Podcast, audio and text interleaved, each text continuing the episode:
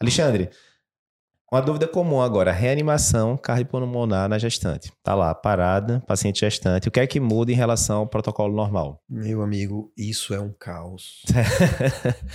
Reze para você estar num hospital que tenha Suporte obstetra obstétrico. e UTI NEL. Uhum. Veja o tamanho da bronca. É bronca. Porque se acontece por aí, nu- numa emergência cardiológica normal, é, a chance do bebê sobreviver Uhum. é muito pequena. E da mãe também. Vamos focar primeiro. Comecei a reanimação agora. Massagem, lá. Muda alguma coisa, massagem cardíaca, dose de droga, alguma coisa disso, assim. antes disso, é importante dizer que essas gestantes que chegam a ter uma parada cardiorrespiratória, Uhum. é, tirando situações é, agudas como um TEP, Uhum. normalmente elas dão um sinal. Certo. É, é, a grande maioria das mortes maternas são evitáveis. Uhum.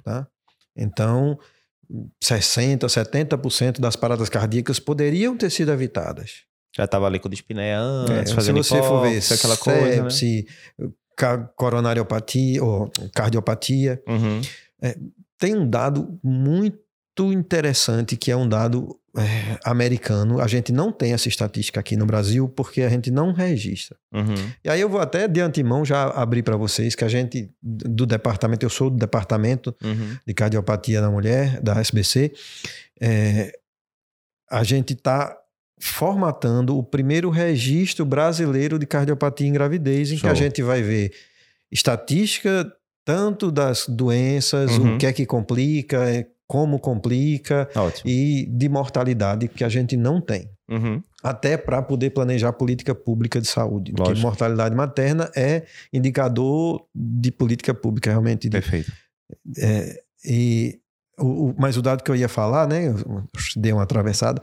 O dado que eu ia falar é um dado americano, que hoje a principal causa de morte materna nos países desenvolvidos, e Uhum. o dado é americano, é cardiopatia. Certo. Tá? Hoje se morre mais de cardiopatia do que de pré-eclâmpsia, do que de TEP e do que de sepse. Uhum. Por quê? Porque essas outras causas, elas já têm protocolos Uhum. para diminuir o risco. Então, eu toda grande maternidade tem um protocolo para sepsis na gestante, tem um protocolo de prevenção de TEV, Uhum. tem um protocolo para hipertensão gestacional, para pré-eclâmpsia. E Uhum. Segue o protocolo, a gente consegue agir. A cardiopatia, não. Uhum. Primeiro que é um mundo. Até é, exatamente, é uma coisa heterogênea, né? É, a Vai gente- entrar valpatia, miocardiopatia, Pois é. né? As gestantes podem ter absolutamente todas as cardiopatias que a gente conhece. Uhum. Arritmia, doença isquêmica, Congênita. congênita, valvular, tudo. Uhum. Hipertrófica, tudo isso. Então é, é difícil você conseguir. E, e assim, e falta mão de obra especializada, né? Lógico. Não- Tem, forma pouco. Na verdade, não, não existe uma formação oficial Uhum. em cardiopatia e gravidez ainda no Brasil. Uhum. Tá, mas aí, ah, voltando a, a, A parada. a parada cardíaca, o que é que é diferente? Primeiro, o óbvio, né? Eu tenho que ser ágil, porque são Uhum. duas vidas. né? Certo. Eu vou ter que fazer uma massagem que eu garanta fluxo uteroplacentário, Uhum. né? Para o bebê não entrar em sofrimento e morrer dentro da barriga. Uhum. É, que isso não é fácil. É, primeiro que é igual.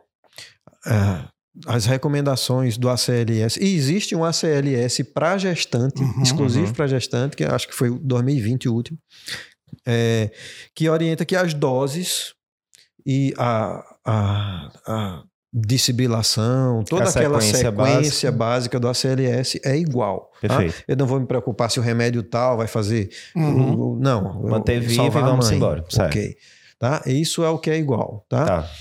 Um, a, a primeira diferença é que, a gente até já falou nisso, é que a gestante tolera pouco hipoxemia. Uhum. Tá?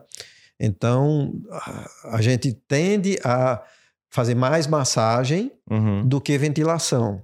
Né? hoje cada vez mais Isso. né? Uhum. Na- Isso. no, no ACLS. Em gestante não é bem assim. A gente era da época do 5 para 1, né, galera? da época da 30 para faculdade, 2, né? é, vai, você vai, né? Vai mudando, vai mudando. Aham. É, e é, a gestante tolera muito pouco essa hipoxemia, Uhum. por conta da reserva respiratória que realmente é menor. Uhum. E além disso, existe um risco grande de broncoaspiração, Certo. por conta do esvaziamento gástrico, que é mais lento Uhum. na gestante. Uhum. Então, o- fica mais. Compressão. É, então, garantir via aérea é fundamental, tá? Certo. Lógico, você vai iniciar a mesma sequência, adrenalina, massagem, dois minutos, todo o ciclo bonitinho. Uhum. Mas já começou, já pense na via aérea, né? Fornecer Uhum. sempre oxigênio lá 100% para conseguir ter tempo de, de garantir a via aérea. O segundo ponto é que é, a parada cardíaca, quando acontece em, em gestantes com idade gestacional mais avançada, eu tenho um útero maior Uhum. e eu tenho uma compressão da veia cava. Né? Uhum. A gente vai, é, é, vai fazer a reanimação nela na posição é, é, supina, é decúbito. Uhum. Então, nessa posição é a posição em que ocorre maior compressão Isso. aortocaval, eu tenho menor retorno venoso Uhum. e isso impacta na reanimação. Vai ficar o coração batendo seco ali, né? Pois com é. pré-carga Então, baixa, o útero né? tá É. justamente em cima da veia cava e aquele peso ali vai comprimir, diminuindo Uhum. o retorno venoso. Isso, então, esse é um isso. problema. É um problema. E qual é a dica? Qual é o macete? A macete é você fazer o deslocamento manual Uhum. do útero 15 graus para a esquerda. Então, eu pego o útero, eu tô com quase 20 semanas. você pega o útero, desloca la- lateralmente 15 graus, que Certo. você diminui essa compressão Ficaria uma pessoa uma responsável pessoa por a isso. mais. É. Então vai lá, Tá. coloca o útero pro lado, isso. vai descomprimir a veia cava. É, isso. Show. Tá. Beleza? Uma coisa simples, mas que tem muita diferença Pode né, ali na ajudar. prática. Né? E o principal e talvez o mais difícil, Mais a decisão mais complicada é porque eu tenho quatro minutos para decidir se eu vou tirar o bebê. Uhum. É a falada cesárea perimortem. Uhum. É, então, a partir de cinco minutos, o bebê começa a aumentar a mortalidade Que aí deve de ser forma caótico abrupta. você pensar isso, principalmente no lugar sem, Então. sem obstetra, né? Pois é, Jesus, sem né? obstetra, paciência. É, num local que tem a maternidade, teve a PCR, você identificou a PCR, e você chama ajuda, pede o carrinho e manda chamar a obstetra na mesma hora. Uhum. E o, o neonatologista, porque vai ter que ter alguém para pegar sim, um bebê. Sim. Tá? É, quando é que eu vou fazer a cesárea perimortem? Primeiro, nas pacientes que o bebê tem viabilidade Uhum. ou seja, se a paciente tem, teve uma parada com um feto de 12 semanas, Sim. 16 semanas, não tem viabilidade e não tem sentido eu né, Uhum, expor lógico. uma cesárea perimortem, porque Lógico.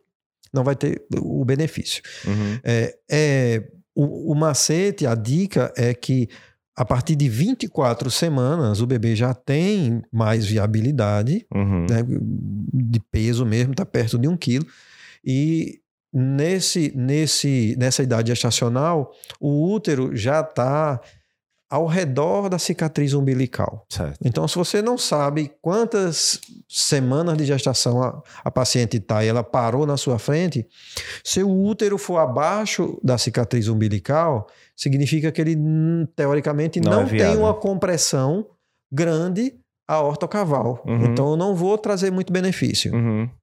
Entendeu? Se Certo, é certo. acima da cicatriz umbilical, é um útero já maior Tá. que já tem a repercussão Não, hemodinâmica. porque aí você tanto salvaria o menino quanto diminuiria a repercussão Isso. na mãe É, e aumentaria e é- a e é chance de descri- voltar, e é né? des- Seria... E é descrito que é, a cesárea perimortem não é só para salvar a vida do bebê. Não, perfeito, perfeito, faz Porque sentido. se eu faço isso e eu melhoro a hemodinâmica materna, Faz eu sentido. tenho uma chance de, de aumento a chance de 30% dela sair da parada. Bastante. Bastante, né? Numa situação de É, é, desespero tri- desse, é 37% Certo. esse número, tá? Então Tá. ajuda o feto e ajuda a mãe. Interessantíssimo. De forma geral, basicamente, Catastrófica. É. é a principal emergência. Imagina que a principal emergência cardiovascular é a parada cardiorrespiratória e agora num contexto que tem duas vidas na, É. na- É. no cenário. E Então, com um período de tempo exíguo demais, né? Pra você tomar Pois é. decisão, né? Não que você só faça nesses cinco minutos. Sim, sim, né? mas é o- a janela é o, principal, é o né, tempo pra- ouro ali. É o, Certo. é o, é o que você tem que correr para conseguir. Perfeito. Então, acho que é um bom resumo de parada na gestação.